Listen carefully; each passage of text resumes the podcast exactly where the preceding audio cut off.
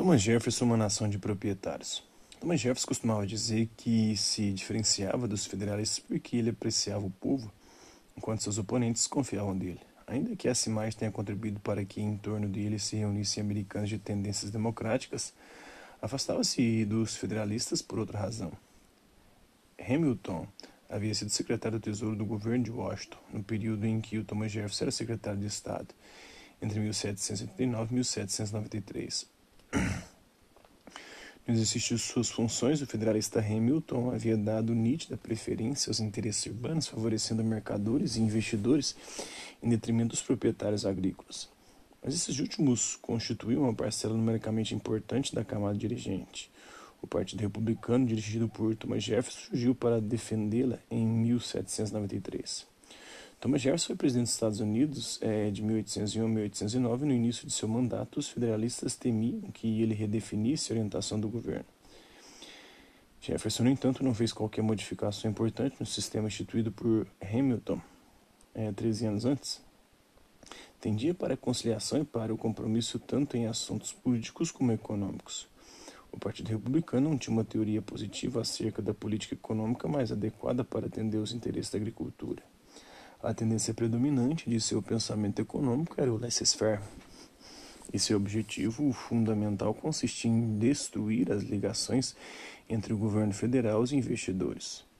Como outros teóricos da lei natural, Jefferson acreditava que as operações naturais de um sistema de empresas privadas que lutam para realizar seus objetivos são intrinsecamente benéficas e normalmente não deveriam ser perturbadas no seu discurso de posse. No seu discurso de posse defendia um governo criterioso e econômico que impeça os homens de se prejudicarem mutuamente e que, por outro lado, os deixe livres para regulamentar suas próprias buscas de negócio e progresso e não tire é, da boca do trabalhador o pão que ele ganhou. Jefferson e seus seguidores haviam considerado desastrosa a interferência da coroa inglesa na vida econômica da colônia e encaravam o intervencionismo dos federalistas com um retorno ao mercantilismo da metrópole. Assim propunha que o Estado não auxiliasse qualquer grupo de interesse.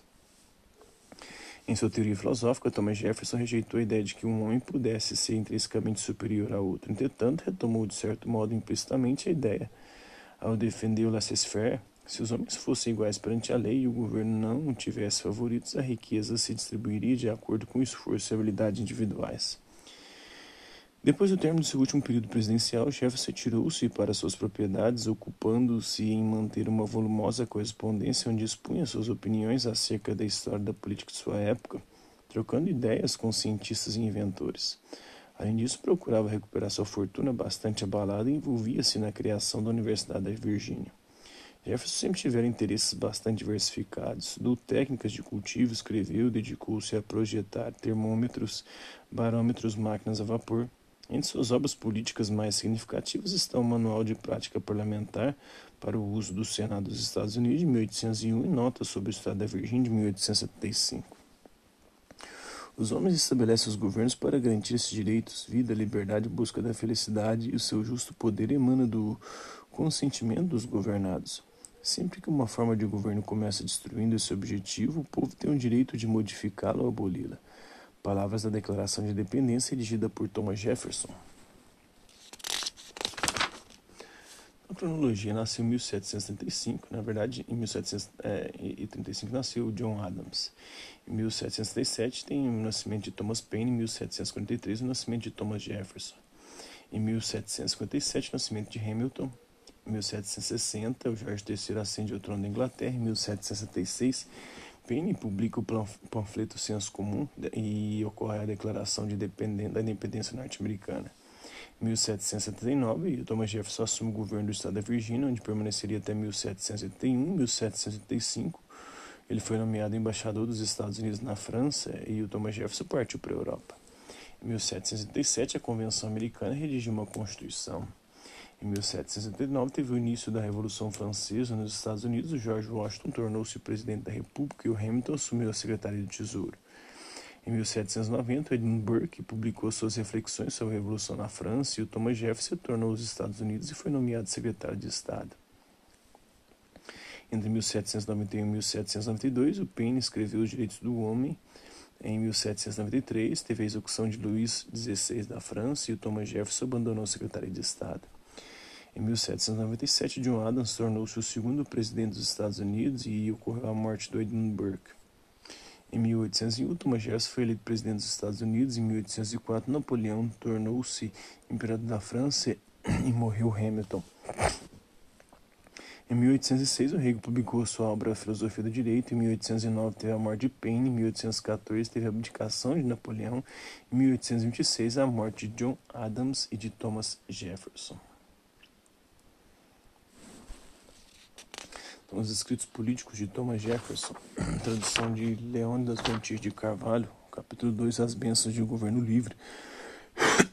o objeto de governo que é proteger os direitos naturais e promover a felicidade do povo.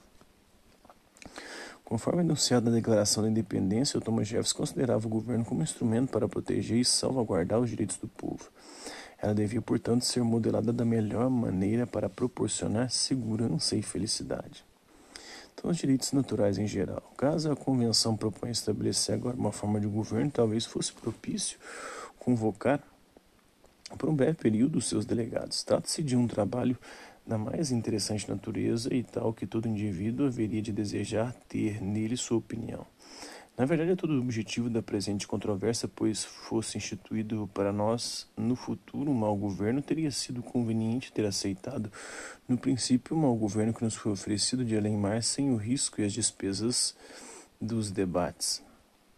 É, Thomas Nelson, na Filadélfia, 16 de maio de 1776. Suspeito que a doutrina de que somente pequenos estados se acham aptos para ser república será arrasada pela experiência, juntamente com outras brilhantes falácias apregoadas por Montesquieu, mas também pelo Rousseau. Né? Está no espírito das leis de Montesquieu, do Charles de Secondar, o barão de Montesquieu, que viu de 1639 a 1755, uma obra influente no século XVIII. Ele era um admirador da Constituição inglesa, da Inglaterra, do Reino Unido, que as leis de um país se acham ligadas ao clima e que cada forma de governo tem funções próprias, constituíam as principais características de sua doutrina. Sobre os comentários de Thomas Jefferson acerca de Montesquieu, né, tem a sua carta a François é, Ivernois, Ivernois de 6 de fevereiro de 1765. Nela, o Thomas Jefferson copiou extensos trechos de Montesquieu em seu Commonplace Book é, e outros escritores políticos. Talvez se descobrirá que para se conseguir uma república justa e é para assegurar nossos direitos que recorremos é, de qualquer modo ao governo, é preciso que ela tenha tal amplitude de modo a que egoísmos locais jamais atinjam a maior parcela que em cada questão particular se encontra em seus conselhos uma maioria livre de interesses privados que dê, portanto, uma prevalência uniforme aos princípios de justiça.